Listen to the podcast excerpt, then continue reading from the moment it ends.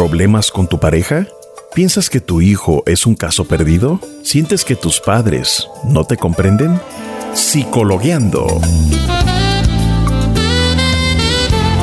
Un espacio para la reflexión y análisis de los problemas sociales y familiares, llevados de una manera clara y sencilla para que descubras que todo en esta vida tiene solución.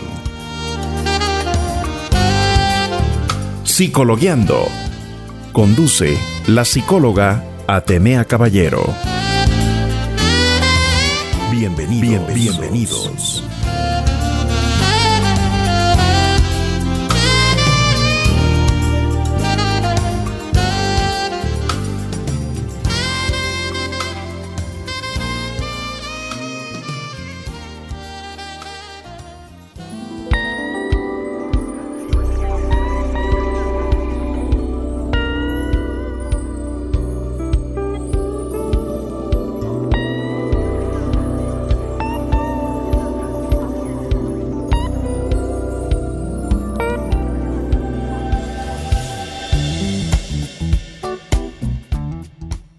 Hola, ¿cómo están?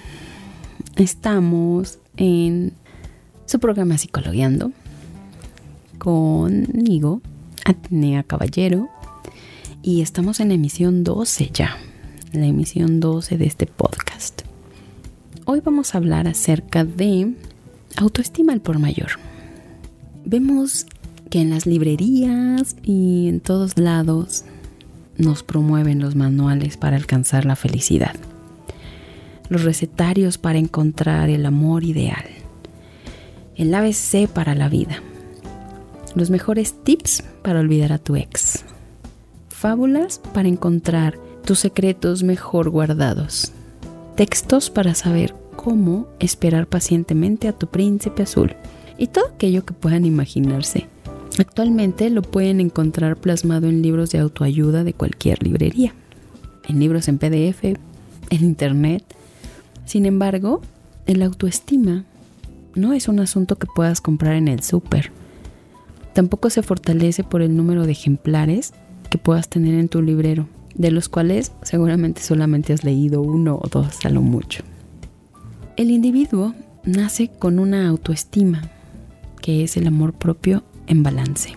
Pero esto cambia a partir de que ocurren las primeras pérdidas, como la muerte de algún ser querido, el divorcio de los padres o incluso algo tan sencillo como el extravío de tu juguete favorito. Son las primeras relaciones de un ser humano con padres, hermanos, tíos, abuelos y con las personas más cercanas en un primer momento las que le ayudan a incrementar o devaluar su autoestima. En la familia, el primogénito le da mayor importancia a ser el favorito pero cuando llegan los hermanitos, tiene que comprender que hay que compartir el afecto de los padres. Aunque a veces no lo entienden, ¿verdad? Tan fácilmente, si no logran elaborar de una manera efectiva esta tolerancia por compartir el afecto parental, hay posibilidad de que su autoestima se vea afectada. Sin embargo, dependerá del carácter, la personalidad y el temperamento de esa personita que tanto le parezca o no relevante la atención que obtiene de sus seres queridos. Después, en la adolescencia, los vínculos en la escuela con vecinos y amigos son los que lograrán que el joven fortalezca o no su amor propio o la chica. Es decir, a mayor número de amigos, mejor estará de autoestima. Hay que recordar que en la adolescencia el ser humano está en búsqueda constante de aceptación de su grupo de pares y dependerá mucho de qué tanta aceptación tenga en este grupo para que él se sienta seguro y con una autoestima elevada. En tanto que en los adultos, la pareja e hijos, así como la ocupación del individuo, aunque esta última no sea remunerada, son los elementos que le permiten fortalecer o acabar con su amor propio. Pero es en la tercera edad cuando más se viven las pérdidas por la muerte de la pareja o amistades, en esos momentos, quien sufre se cuestiona con quién compartirá en adelante su tiempo y su cariño, como si su autoestima estuviera puesta en el compartir con gente de su misma edad, aunque todavía tenga sus hijos, nietos y demás familiares. Usualmente un individuo con baja autoestima se encuentra tan desorientado que acude al llamado del atractivo título del libro, que en pocas y sencillas palabras promete acabar de una vez por todas con la causa de sus sufrimientos. Confiadamente, el lector, hipnotizado por una bella portada y frases llamativas, se aventura en busca de las respuestas que cree necesitar para alcanzar la relación perfecta, el trabajo ideal, los amigos leales, los hijos educados y la actitud correcta para ser exitoso.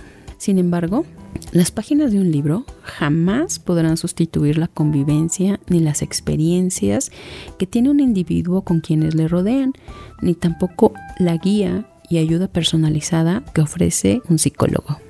El deterioro de la autoestima ocurre principalmente cuando una persona no se acepta tal cual es, o también si falla una o varias de las cuatro estructuras principales de su vida, la familia, la pareja, los amigos y el trabajo.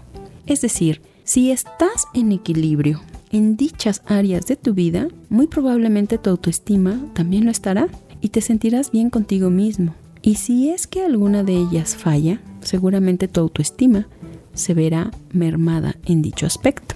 Actualmente es común que los adultos se consideren fracasados y merme su autoestima cuando sienten que no son simpáticos, delgados, exitosos o no tienen pareja, propiedades o hijos o cualquier cosa o característica que la sociedad imponga como estatus.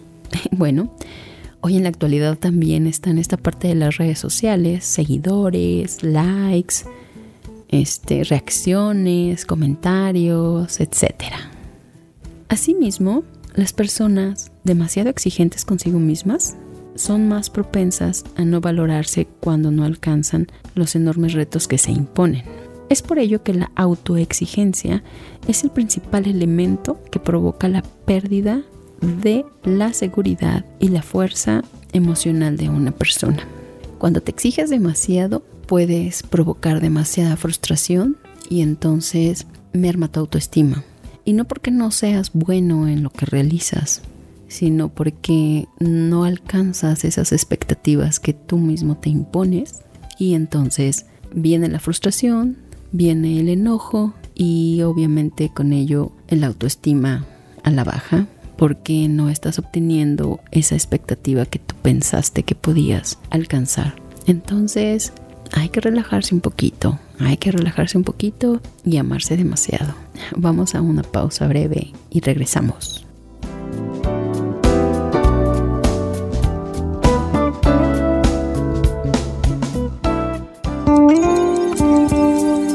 Psicologueando presenta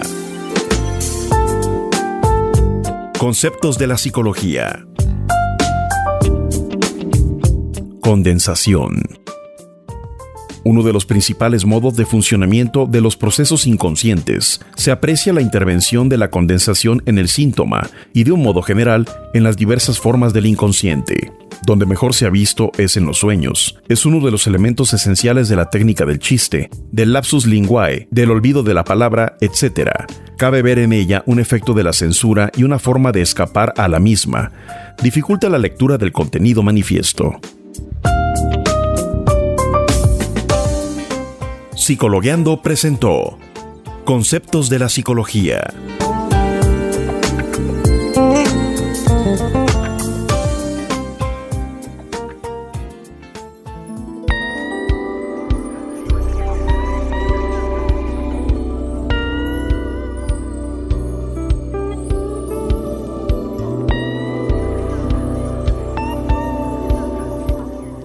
Regresamos de esta pausa y continuamos hablando acerca de la autoestima.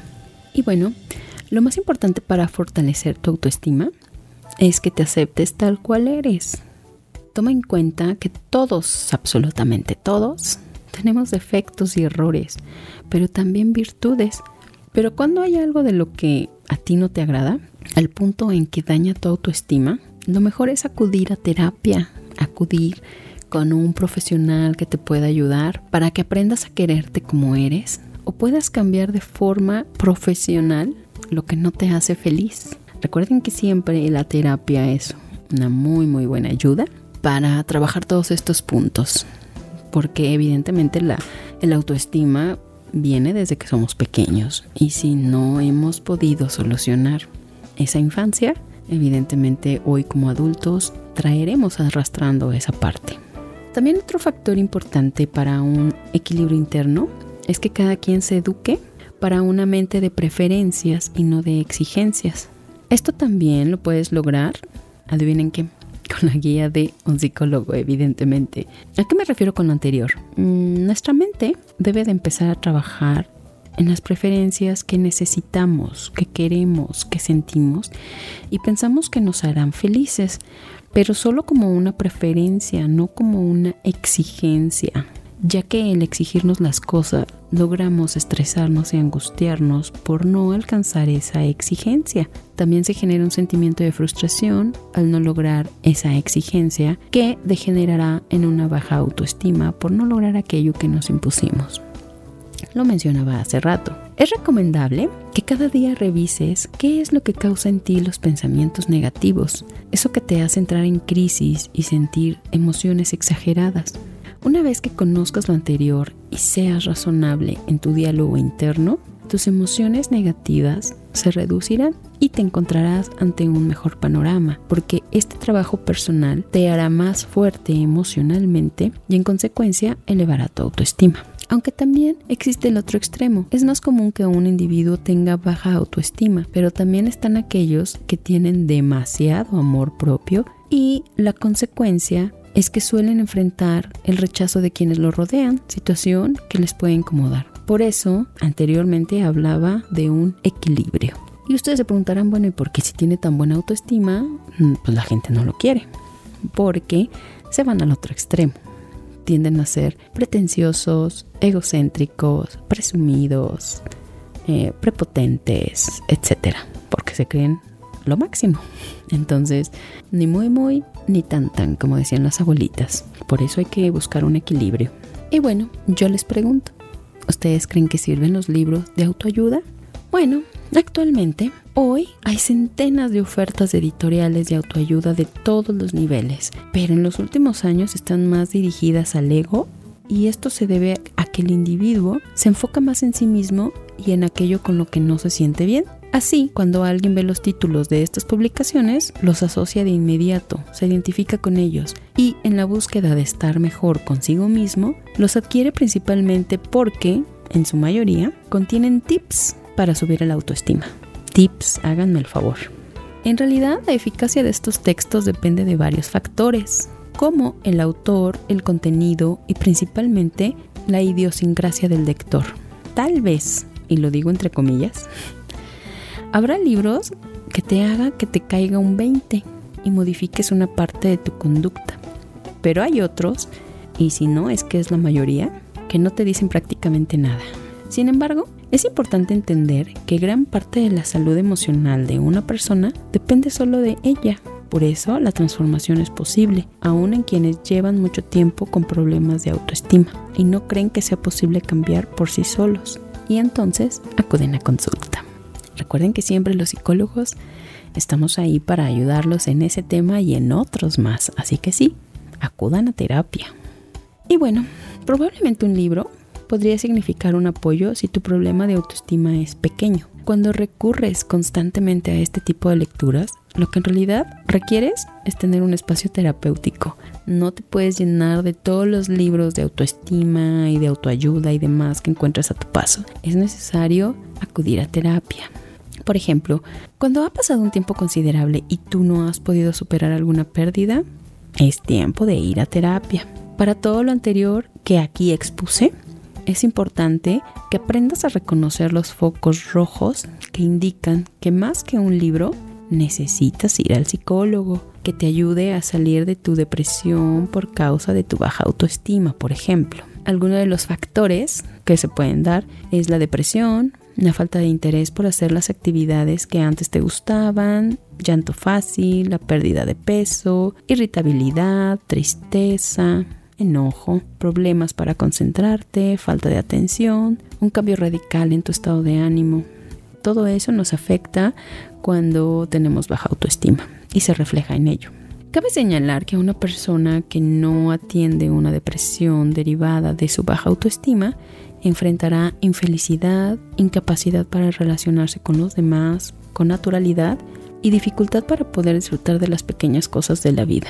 Por eso es tan importante que cuando sientas que algo no funciona bien dentro de ti, de tu autoconcepto y de tu autoestima, no dudes en buscar la ayuda de un profesional que te pueda orientar de manera que logres un buen equilibrio dentro de las cuatro esferas más importantes para el ser humano que mencioné hace rato. Entonces, bueno, como se podrán dar cuenta, es importante acudir a un especialista, a un psicólogo, cuando eh, tu baja autoestima está trayéndote ya muchos problemas, tanto físicos como emocionales. Siempre acudir al psicólogo te va a ayudar mucho a encontrar respuestas. Te va a ayudar mucho a poder solucionar todos esos problemas por los cuales tienes baja autoestima, por los cuales no puedes salir adelante a pesar de que ya te leíste todos los libros que compraste. Entonces, no se trata solamente de leer, sino de poner en práctica. Y un psicólogo te va a ayudar mucho a que tal vez todo ese conocimiento que ya adquiriste a través de los libros lo puedas organizar y evidentemente trabajar otras cosas más, porque al final de cuentas la lectura solamente es eso. Hay que trabajar otras cosas de otra manera para que puedas salir adelante de, de esta situación y de otras tantas más, porque recuerda que todo va unido. Entonces hay que trabajar muchas cosas aparte de la autoestima, de dónde proviene, este, por qué te sientes así, etcétera. Entonces recuerden siempre hacer su cita con su psicólogo y tomar terapia. Tomar terapia para que se sientan muy muy bien. Y pues bueno, con esto me despido. Eh, búsquenme en mis redes sociales mándenme un mensajito si quieren terapia. Este, hay horarios disponibles, nos ponemos de acuerdo. Y en Facebook me encuentran como psicóloga Atenea Caballero. En Instagram me encuentran como Atejai con H Y. Y en Twitter me encuentran como Atecabal. Mándenme un DM, un mensajito y nos ponemos de acuerdo con mucho gusto. Si es que ocupan terapia y necesitan terapia y quieren tomar terapia. Entonces, hay horarios disponibles. Búsquenme en mis redes, no se pierdan toda la información que subo, no se pierdan ningún episodio de su podcast Psicologiando. Y pues nos vemos hasta la próxima. Cuídense mucho. Bye bye.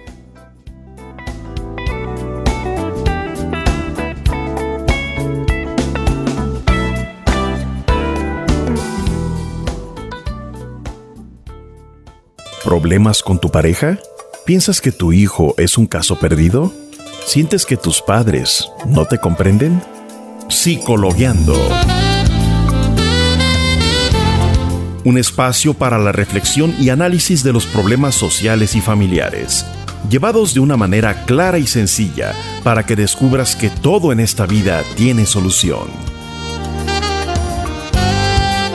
Psicologueando conducido por la psicóloga Atenea Caballero. Te esperamos en la próxima emisión.